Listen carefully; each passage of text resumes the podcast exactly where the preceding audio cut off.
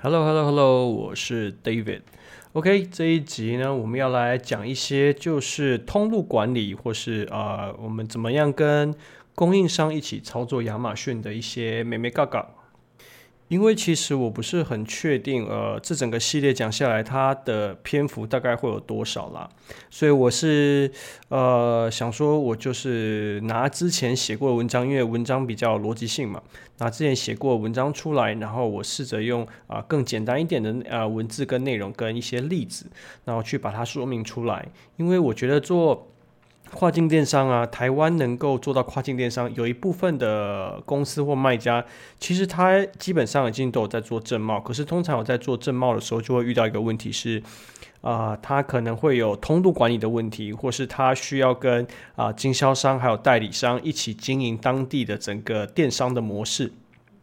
所以呢，会有常常遇到一个通路管理的状况。好，那我今天就是要来。分享一下，就是呃，过去我在做通路管理这一块，可能我跟我自己的经销代理中间是怎么操作的。好了，那在呃讲这个整个这个通路管理，还有就是经销呃经销商怎么操作这一块之前，我们先要讨论几个问题。就是我觉得，不管是呃，尤其是特别。特别，我说就尤其是特别这些呃已经有在做正贸的卖家，这时候都要问我。我如果是以前我作为顾问，我通常都会问一个问题，就是说你们现在老板呃他做跨境电商最大的目的是什么？最大的痛点是什么？我为什么问这个问题？因为大概其实不外乎呃，如果说站在老板的立场去想的话，大概不外乎以下几个状况啊。第一个，嗯、我现在就是想要把这整个国家的市占率提高，所以电商也是其中一个通路，所以我要把这个电商的这整个呃市占率做起来。再来第二个是我要提高我的电商的占比，我要提高 EC 的 revenue，这是这是第二个。再来第三个我就是嗯我不知道，就大家说要做，然后我就跟着做了。好啦，那基本上如果在啊、COVID nineteen 之前的话，我觉得大多数的公司啊。就是大多数这些啊、做正贸公司，基本上都还是透过经销代理的 B to B 公司去，就是所谓如果说用我们的术语，就可能说 T one 的 Disty，或是呃就是大型的，就是 Disty，让他们去操作电商的这个部分。所以基本上总公司这时候要跳进来的话，第一个遇到的问题会是最大的是通路管理，因为你的 T one 可能。不会同意你就是原厂总公司跳下来自己要做电商这一块，我相信这一块不会是只有在亚马逊上，这块在其他的通路，只要你有新增通路，你的 T one 一定他会跳起来，他也要跟你去分这些的 market share 的。OK，所以好，讲到通路管理的话，就是基本上没有一家经销代会愿意让你就总公司亲门打吼，就这样。跑到他的国家去吃他的市场啊？那你怎么样啊？比方说你说啊、教他啦，请他配合啦，大致上哦、呃，他可能表面上和谐，基本上他就会说 OK OK，他会去啊、研究看看，然后基本上都是应付应付了事。所以针对呃我之前这边在针对经销代理的话，呃，除了就是因为我的目标是我要想办法把电商做起来，同时间我也要避免我的经销代理，就是他有可能会去找其他的供应商，或是或是对我们的依赖度程度越来越低。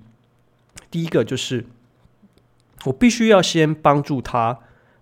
把他 Amazon 上面的货销出去，这什么意思？就是我其实就是我去呃，应该这个这个要用英文讲会比较好，就是呃。就是我去帮助他的 sell out，所以我间接可以呃增加 increase 我的 sell through，OK，、就是我的目标是帮他先提升他自己销出的业绩，也就是提高他的销转，OK，卖给啊、呃，那应该说。我帮他提高他整体的业绩，所以我的角度是帮他做整体的啊，亚马逊上面的呃 optimization，就是优化了。那我举个例子来说好了，就是其实当初我们啊、我们那时候在进英国，英国代理商基本上是不愿意让我们进的。那不愿意让我们进的状况下来说，我们其实就是透过啊啊、detail page 上面所有东西优化，去帮他，因为我们总公司嘛，我们的 vendor central 有能力去改。整体页面里面的内容，所以我们去改里面内容，提高它的转化率的时候，它是看得到整体的呃销量是有提升的。这时候他会比较愿意听你在讲什么，因为这件事是什么？因为你证明了你有能力去提高销售额这件事情，所以这是我们那时候做的第一点。在第二点，其实比较我觉得最直接最快就是分产品线、分品牌或分产品线。OK，我怎么说？比方说，像我们之前做可能啊、做记忆体的，那我可能啊、比方说我呃一 T 以下的，我就是分给经销代理做，然后两 T 四 T 以上的啊，这个就是总公司自己做，或者是说，如果我是做啊、呃、DRAM 记忆体的话，我可能就是呃怎么讲，转速比较低的，速度比较低的。呃，比较大众化的，那我就让那个经销代理去做；那比较难卖的高阶款，就我总公司自己来做。所以就是去把产品线分开，避免这个利益冲突，呃，利益上面的冲突啦。可是这个基本上还是会有一些困难点呢，因为整个即使我们现在这样把所有的呃，我们刚刚讲的好像很很很很乐观。我们把所有产品线啊，然后帮助他，我们都说服他了，然后这整个 business plan 双方都理解了，可是他还是有时候还是不会愿意去背这个 credit。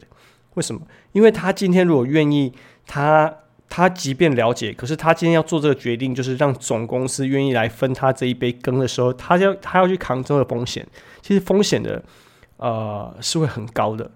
所以说，在这样状况下，要有一个人愿意跳出来去承这承担这个责任，这件事情是很困难的。那我们这时候选择怎么跟他怎怎么做这件事情？呃，接下来比较偏，我觉得比较偏公司实务了啦。那我没关系，我就尽量在这边说明。那我尽量长话短说，就是呃那时候状况是这样，我们跟我们自己经销代理说，没问题。我们今天总公司只是想要做所有资源，我们来出。然后业绩也算你们的，那我们唯一的要求是什么？因为其实，呃，每一个我相信每一个区域都会有属于自己的 allocation。我我相信讲到 allocation，应该大家就会知道什么意思，就是会有属于自己的 allocation。那我们的目标是什么？我们只有跟我们经销代理说，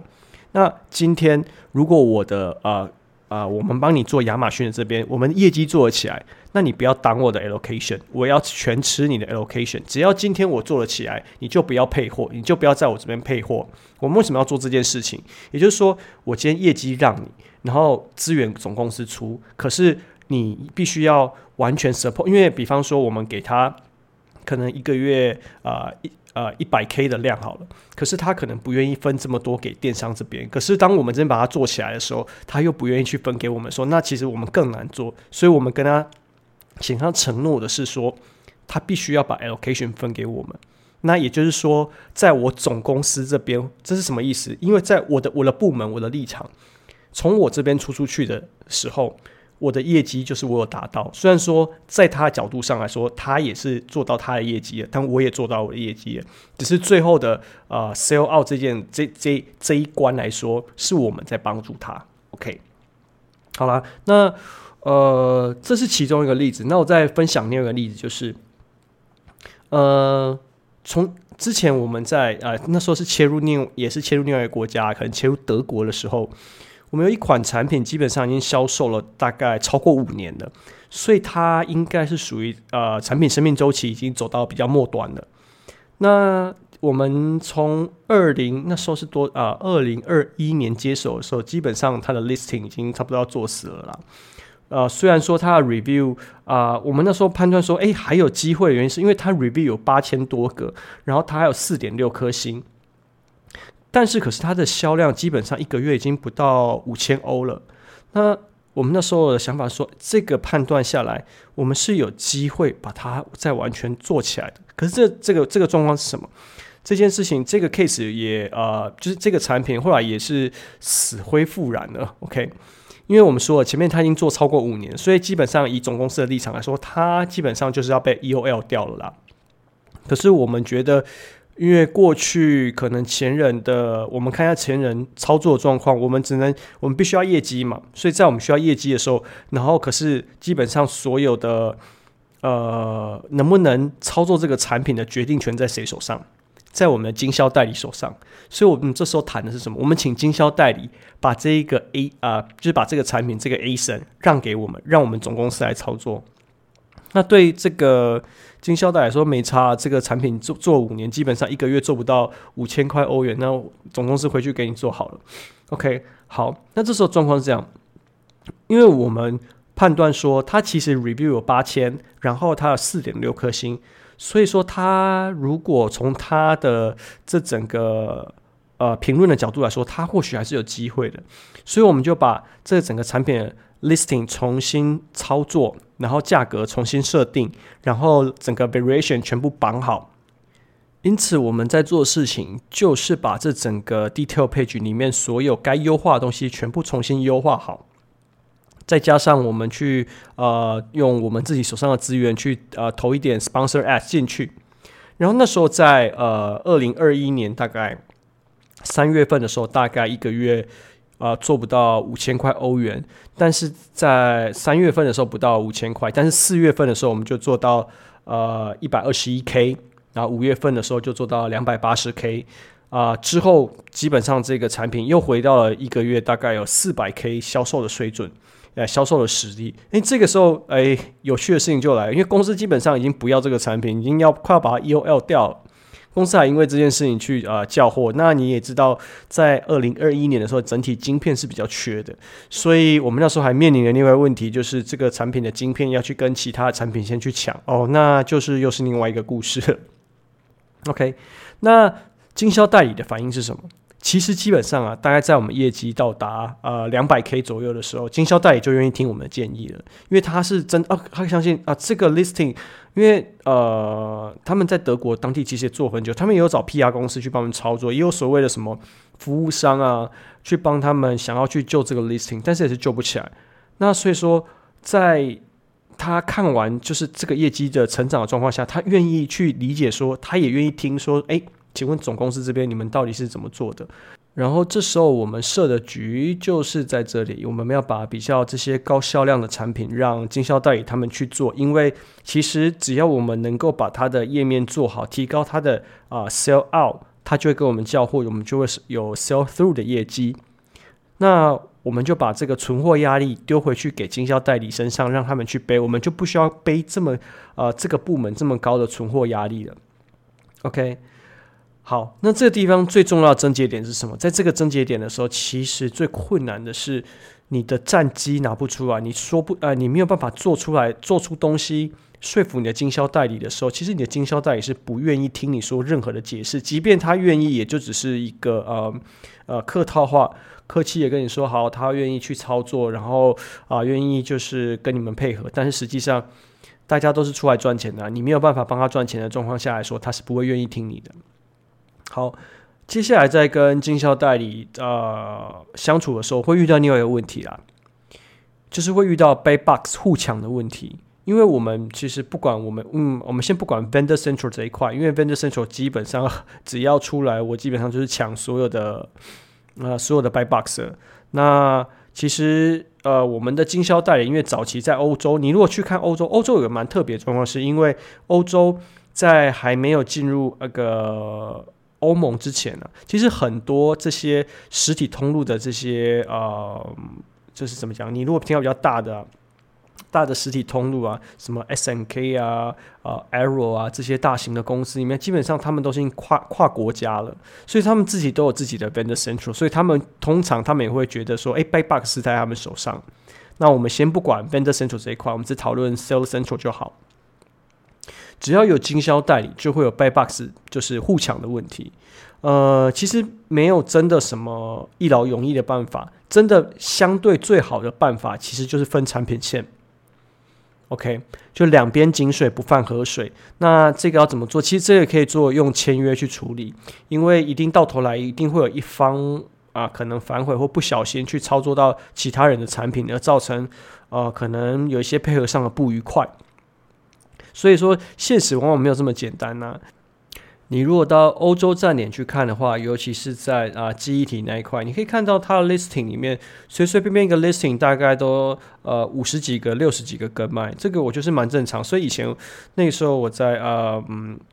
呃记忆体产业的时候，呃，我的主要的 listing，甚至 Hero ASIN，它有三四十个跟卖这件事情，我觉得都是蛮普通的。所以，呃，我觉得对于敢跟卖跟啊、跟卖抢走 Buy Box 这这这这件事情，真的是啊、非常的有感触啊。OK，又又呃，而且又以欧洲来说的话，你只要卖的其实不是山寨品、仿冒品，其实任何人都可以销售任何品牌的东西。你不需要传统，你不能用传统贸易的思啊、角度去思考说，哎、你怎么可以？你今天没有呃，你今天怎么可以卖我自己的东西？我没有授权，你怎么呃，我没有授权你卖，你怎么可以卖？这这件事情在欧洲上是不成立的，也不是说在欧洲不成立，基本上在很多个国家都是不成立。你不能用正贸的方式去思考说电商上面到底可不可以。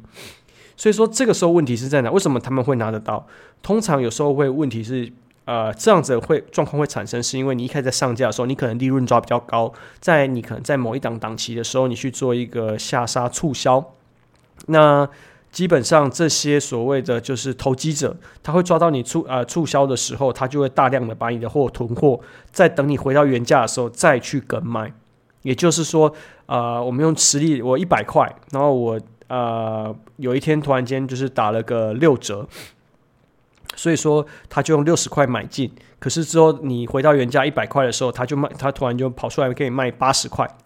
OK，所以是它价差就在这边就会产生了，所以这样子的问题是要怎么去解决？你得想办法要把在啊、价格跟价格策略跟促销策略这边，你要自己去讨，你要去思考一下了，因为这个问题在欧洲是非常常见的。那你可能会说，好，那我要怎么样去制衡呢？其实要制衡的方式，呃，跟经销代理还有这种小 T two 或者是小，他有时候甚至不知道 T two，有时候是个人卖家或是 T three 这些超小型的卖家，他都会拿着你的货，然后在亚马逊上面卖。那你要怎么样去制衡这些事情？好，我觉得这个应该第一个蛮简单，就是你用你的用你在成本结构上面去制衡它。简简单来说啦，你就是让他找不到，就是呃，他可以做呃线上应该怎么样套利的一个空间，就 online arbitrage 的空间呢、呃，上游溢价定价的空间，你必须要抓好。你一开始就是你要抓到说，OK，那你要抓这个怎样怎么样子的水水位的时候，这些小 T two 的卖家他没有办法，他没有利润空间，他可以他买了之后，他就算再上架，他也没有利润空间。比方说，我们之前抓到我们自己这边的产品的话，大概是说我们打的折扣在二十二趴以内，这些小 T two 卖家，他基本上以他们的呃。就是产品的 FBA cost 啦，跟其他相关的费用来说，它基本上应该是没有利润的，所以说我们就不会担心被跟卖啊。但是前提哦，是你只有亚马逊这个通路，因为你如果在其他通路，可能成本结构不一样哦，这个算法又更复杂了。好了，所以说这中间其实考量的东西呃很多，那会影响到你成本结构这件事情，你都啊、应该去考量进去，所以。很多的时候，我们遇到卖家，他状况怎么样？我今天业绩不好，我做一个促销，那我一促销下去之后，就被其他的这种中小型卖家啊、大量采购之后，哎，业绩起来了，我太开心，我把价格调回来之后，你被跟卖，然后被跟卖完之后，这个 listing 就死了，也不会死啊，你可能会有一段时间没货，呃，有一段时间你没有 buy box，你就没有任何业绩，所以这个是一个蛮，我觉得是叫做负向循环的一个状况。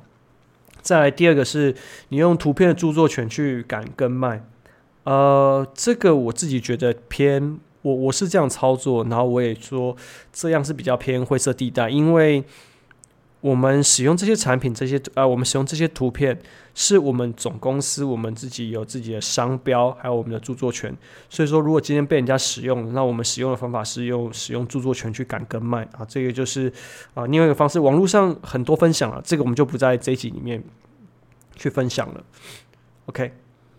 好，来再来最后一种方式是。因为这种卖家，通常他应该就是属于那种，我们就叫做啊跑单帮了。他可能其实库存数量大概也不会太多，可能呃五到十 piece 吧。所以说它也不会太多。那这时候我们会做一件事情，我们会去把它的库存直接买光。那我们要买光，为什么要买光它的库存？因为其实以假设以公司的角度来说，我们还是需要去做啊、可能线下媒体的评测，线下媒体的曝光。那我们会用从这边呃去，因为你为什么要从这边买？如果你仔细去计算的话，我们公假设我是从公司，然后我寄呃寄过去当地给当地的媒体或者当地的呃测评公司去做测评的话，其实不见得成本会比我直接购买要来得低哦。所以我直接购买它的产品，我把它库存买光，那它就不会去占据我的 buy box 嘛。所以这是其中一个其中一个状况。啊因为像以前我们有一些呃比较高阶的产品的话，我们那时候利润是我们这个产品的利润一定要抓呃一百块钱一 piece。所以说，因为我们必须要撑这个产品的牌价，我们必须要把这个产品的牌价撑在那边。那当然，到某一些促销季的时候，我们会做一些降价。那一降价就被呃有些中小型的卖家跟卖买走，然后又再被我们就是叫做英文就叫 hijack hijack 我们的 listing。那没办法的状况下，我们就只能。去把他的这些库存买光，然后去作为一些呃线下的 giveaway 啊，或者是说呃媒体评测这些东西。OK，那我简单小结一下，这个呃就是在讨论通路管理这边，这是第一集的开头。那在开头之前，我们就问过一个问题嘛，老板想要做呃亚马逊的概念，或是想要做亚马逊这件事情的原因到底是为什么？这件事情其实是最重要、最 key 的一件事情，OK？因为如果说以这些卖家来说的话，卖给 T one 的经销商代理商是属于 sell in，那透过 T one 代理商上架到亚马亚马逊上面去是 sell through，然后如果是说你上亚马逊去卖给消费者是 sell out，那以上三个都是你的业绩，